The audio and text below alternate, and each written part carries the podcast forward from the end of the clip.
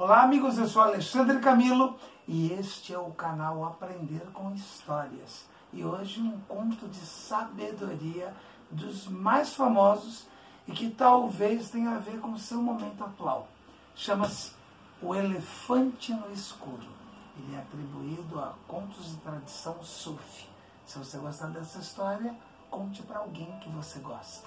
Assim ela permanece sempre viva. No 3, você se permite ir no mundo da imaginação repetindo aquelas três palavras mágicas. Era uma vez. Um, dois, três. Era uma vez. Era uma vez um vilarejo, há centenas e centenas de anos atrás. Naquela época, nesse vilarejo, nunca ninguém jamais tinha visto um elefante. É, é, já tinha percorrido por ali alguma caravana de cerco, mas nunca com um elefante. Quando anunciaram que o elefante iria vir ao vilarejo, nossa, não se falava em outra coisa.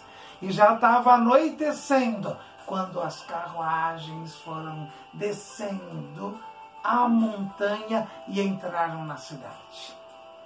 Trataram de esconder, muito bem escondidos, o elefante dentro de um armazém escuro. No dia seguinte iriam montar a tenda e depois só quem pagasse iria conhecer de perto o que era um elefante, que era algo que só se ouvia falar, mas que ninguém tinha ideia de como era. Naquela época tinha, hoje em dia também tem gente curiosa. Quatro curiosos não aguentaram esperar. É, e resolveram naquela madrugada entrar dentro do armazém para ver o que era o elefante. O primeiro entrou e na escuridão foi tateando e pegou no que seria a tromba do elefante. Saiu e saiu correndo e bateu de frente com um segundo, que foi entrando, tateando e pegou no que seria a orelha do elefante. Saiu correndo e encontrou um terceiro que vinha. O terceiro entrou e com dificuldade abraçou o que seria a pata do elefante. E foi saindo Enquanto isso, o quarto entrou pelos fundos do armazém. Foi tateando e pegou no que seria a cauda, o rabo do elefante. Saiu correndo e a essa hora o primeiro já tinha chegado no vilarejo e foi chamando todas as pessoas, acordando todo mundo. Gente, gente, vem aqui, olha, eu já tive lá, eu peguei no elefante. Elefante não é nada demais é um negócio assim que parece uma mangueira, disse ele, que tinha pego na tromba. Nem bem ele falou a palavra mangueira, o segundo chegou gritando: É mentira! Eu estava lá, eu peguei no elefante. Elefante é um negócio assim, fino, grande, parece um grande leque. Mentira! disse ele que tinha pego justamente na orelha. Quando os dois estavam discutindo, chegou o terceiro, com dificuldade, e foi abrindo espaço e disse: Eu abracei o elefante. Elefante é uma coluna viva, é um tronco vivo. Eu abracei, disse ele que tinha justamente abraçado a pata do elefante. Quando os três estavam discutindo, o quarto chegou tirando sarro.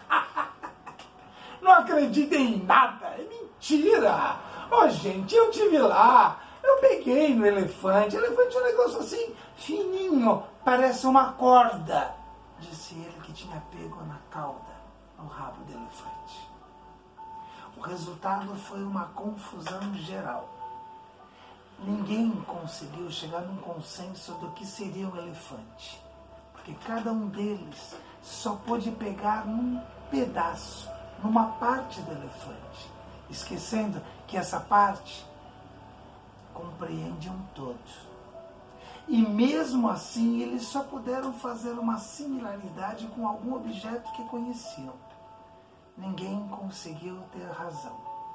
E ninguém parou para pensar que aquilo que estava dizendo se referia apenas a um pedaço. Será que isso não acontece quando a gente vai numa reunião? Você começa a dizer que o problema é uma, uma mangueira, o outro diz que o problema é um leque, que o problema é uma coluna, o problema é uma corda esquecendo que na verdade tudo isso faz parte de um todo?